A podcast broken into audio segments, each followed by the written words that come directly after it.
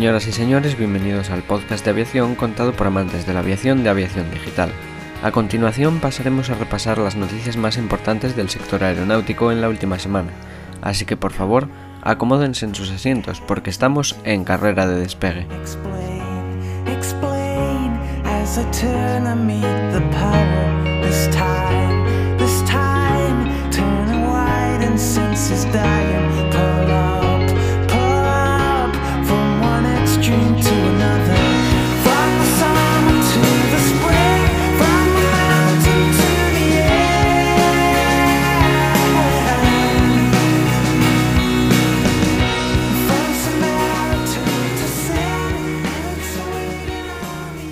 Vamos con la primera noticia para el día de hoy. Air Europa aumenta un 24% la carga aérea. Madrid, España. La gestión y comercialización directa de su carga aérea ha supuesto para Air Europa un aumento del 24,7% del volumen transportado en los aeropuertos españoles en comparación con el primer semestre del ejercicio anterior, cuando la aerolínea tenía aún externalizada esta área de negocio. Dicho crecimiento, que ha implicado el transporte de más de 38.100 toneladas de carga en las bodegas de los aviones de la compañía durante los primeros seis meses de 2019, ha permitido a Air Europa escalar posiciones y afianzarse como la cuarta aerolínea de carga en España y la primera en mantener su actividad solo en aviones de pasajeros y sin operar cargueros. Los resultados aportan igualmente un balance más que positivo en el hub del aeropuerto Adolfo Suárez Madrid-Barajas, donde Air Europa Cargo ha embarcado en este periodo más de 33.000 toneladas de carga, prácticamente 8 millones de kilos más que el año pasado. El incremento registrado y ser ya la cuarta aerolínea de carga evidencia el buen comportamiento de esta nueva área de negocio de Air Europa, que se puso en marcha a finales del pasado año con el objetivo de aportar valor añadido a la marca y mejorar el servicio que se presta al cliente, el director general de Europa Cargo, Jordi Piqué, aseguró que los resultados obtenidos evidencian que estamos en el camino correcto y las previsiones apuntan a que mantendremos un crecimiento al alza similar durante todo el año. El próximo septiembre y en el plan de crecimiento y consolidación establecido, Air Europa contará en Madrid con una terminal de carga exclusiva de Worldwide Flight Services, su servicio de handling en el aeropuerto de Madrid, con la que se optimizará aún más el servicio. Esta nueva infraestructura exclusiva nos facilitará poder contar con procedimientos y servicios también exclusivos con los que ahondar en estándares y parámetros de calidad, manifestó Pique. Igualmente, Air Europa Cargo ha alcanzado también acuerdos con otras compañías aéreas para garantizar el transporte de mercancías a cualquier parte del mundo. Seguimos. TCPs de Ryanair anuncian huelga en España. Madrid, España. Unión Sindical Obrera, USO y el Sindicato de Tripulantes de Cabina de Pasajeros de Líneas Aéreas, SITPLA, han anunciado una convocatoria de huelga en Ryanair después de que la aerolínea les haya informado de su intención de cerrar sus bases en Las Palmas y Tenerife el próximo 8 de enero, así como el posible cierre de la de Girona y despidos en general. Los sindicatos y la empresa se han reunido este miércoles en el Servicio Interconfederal de Mediación y Arbitraje, SIMA, para la constitución de la mesa negociadora del convenio colectivo, tras lo que los representantes de Ryanair han solicitado un segundo encuentro, ya sin mediación, para anunciar estos recortes. Por ello, ambos sindicatos han anunciado una huelga contra el comportamiento abusivo de esta compañía, tal y como ha indicado el secretario general de uso Ryanair, Gustavo Silva. La huelga aún no tiene fecha, pero según los plazos de legislación española tendrá que ser en septiembre. Seguimos. AENA gana un 8,6% más hasta junio. AENA obtuvo un beneficio atribuido de 559 millones de euros en el primer semestre, lo que supone un incremento del 8,6% con respecto a los 514,5 millones del mismo periodo del ejercicio anterior, según ha informado el gestor aeroportuario. Los ingresos totales sumaron 2.100 millones de euros, lo que supone un 6,9% más que los alcanzados los primeros seis meses de 2018. De estos ingresos, 1.356,9 millones, un 4,5% más, corresponden a ingresos de la actividad aeronáutica, 578,1 millones, un 10,5% más, a la actividad comercial, 36,3 millones, un 7,6% más a los servicios inmobiliarios y 128,5 millones, un 15,2% más a la actividad internacional. El beneficio bruto de explotación reportado alcanzó los 1.189 millones de euros, un 5,6% más, mientras que el beneficio operativo ascendió a 195,9 millones de euros, con un aumento del 9,8%.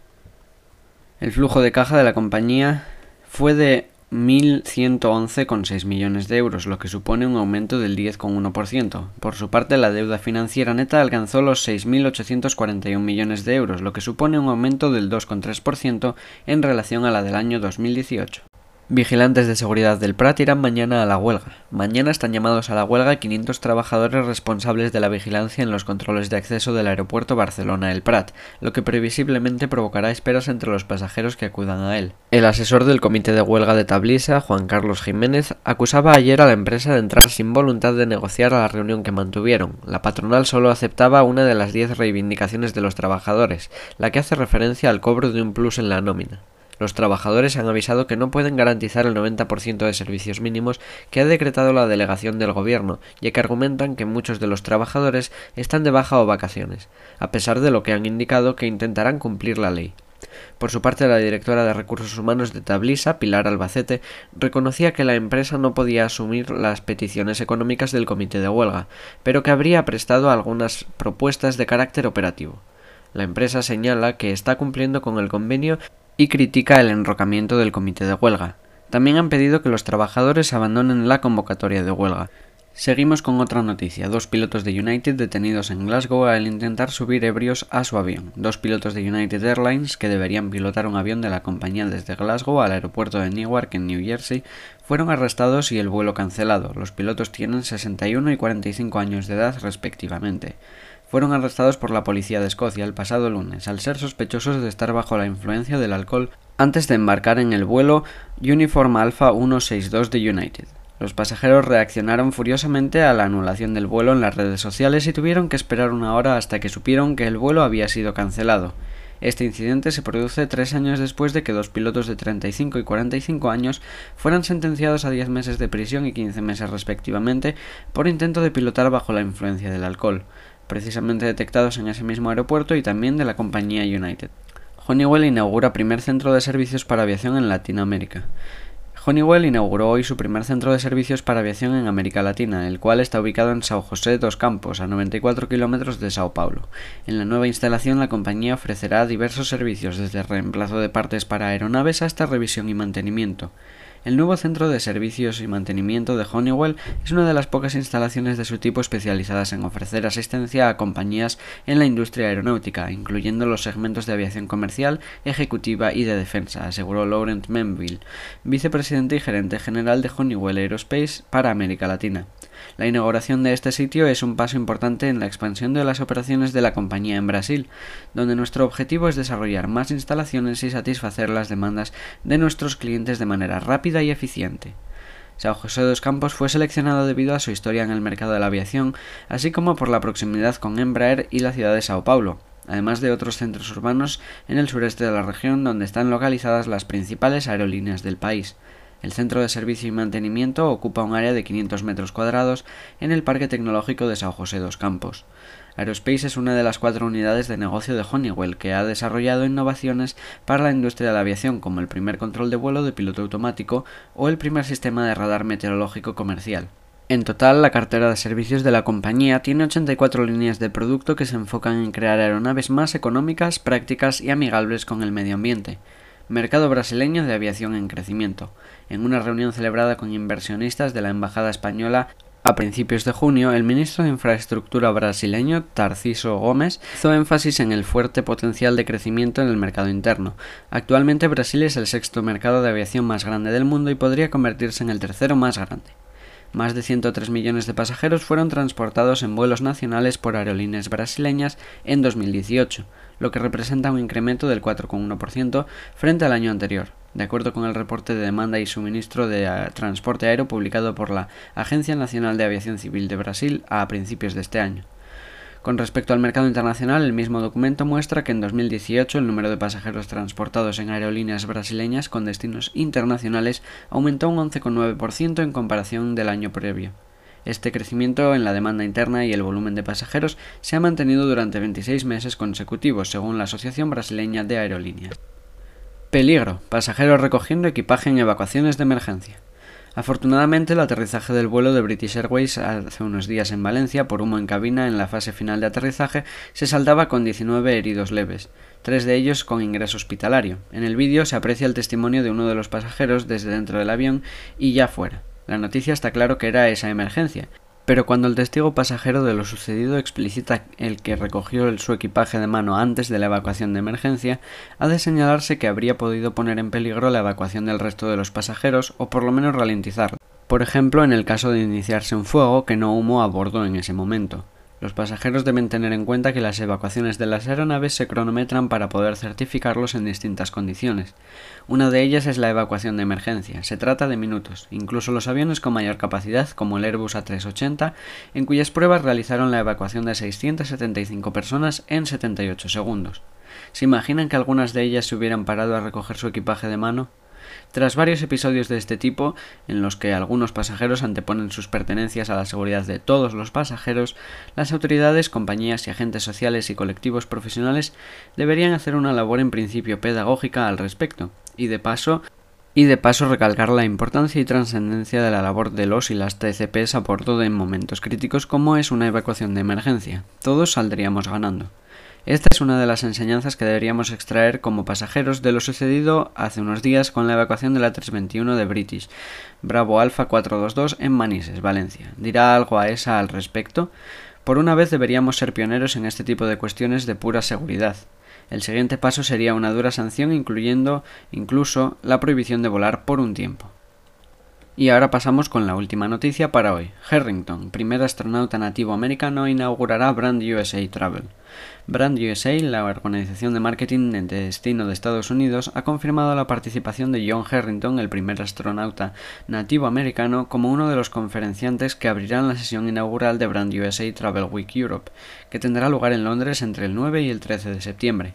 Harrington formará parte de las sesiones de inspiración previstas en Brand USA Travel Week Europe, un evento inmersivo que profundizará en las experiencias turísticas de Estados Unidos y que incluye un interesante programa de sesiones de ponentes y expertos, cuyo principal objetivo es fomentar el desarrollo de ideas innovadoras y estimular el debate sobre la industria turística. La inauguración del evento tendrá lugar el lunes 9 de septiembre en County Hall, un espectacular espacio multiuso situado en South Bank de Londres, con vistas al Parlamento británico, el Big Ben y el London Eye. John Harrington ofrecerá una charla a los asistentes al evento que versará sobre su pasión por los grandes paisajes y la naturaleza de su país. Harrington es un apasionado de los parques nacionales y de los vastos espacios verdes de Estados Unidos, razón por la que en 2008 completó un viaje de tres meses en bicicleta recorriendo las 4.300 millas, 6.920 kilómetros, que separan Cape Flattery, Washington y Cabo Cañaveral, Florida. Harrington también mostrará su faceta como explorador pionero de Estados Unidos, una experiencia que se ha reflejado en el tercer documental de Brand USA, Into America's Wild, título provisional, filmada para IMAX. La película se estrenará en Washington DC en febrero de 2020. El film llevará al público internacional en un viaje por Estados Unidos explorando lugares pintorescos, senderos poco conocidos y joyas escondidas que conforman el paisaje natural del país. Harrington, orador motivacional con 22 años de carrera profesional, es el primer miembro de una tribu reconocida a nivel federal, Chicxahuo, en viajar al espacio, en una histórica misión de 13 días de la NASA en la Estación Espacial Internacional en 2002, que incluyó tres caminatas espaciales. Antes de sus aventuras en el espacio fue aviador naval y apoyó el Centro de Estudios Espaciales de la Universidad de Colorado. Posteriormente continuó con su educación hasta obtener un doctorado en educación. No podríamos haber elegido un mejor orador para inaugurar el programa de conferenciantes de este evento, recalca Christopher L. Thompson, presidente y CEO de Brand USA. John Harrington compartirá con el público un relato vibrante y personal sobre desafíos, liderazgo y motivación en una sesión que será muy estimulante y que ofrecerá a los participantes de Brand USA Travel Week Europe una visión única de sus particulares vivencias que, a buen seguro, fijará el tono de una semana que inspirará cambios y nuevas ideas, apunta Thompson.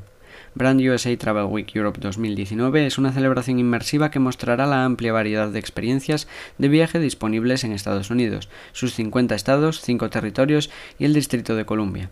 Este evento proporcionará una plataforma comercial revolucionaria para que los proveedores estadounidenses entren en contacto con compradores y representantes clave de la industria turística de toda Europa, que tienen especial interés en aprovechar oportunidades de negocio que se traducirán en un incremento en el número de viajeros a Estados Unidos. Para conseguir este objetivo, los asistentes podrán participar en citas B2B, talleres y seminarios, además de espacios de networking y celebraciones con un tono lúdico y festivo. Brand USA Travel Week Europe será una herramienta que respaldará el crecimiento de la industria turística estadounidense y creará nuevas alternativas para inspirar a los viajeros europeos sobre los destinos que visitarán en este país.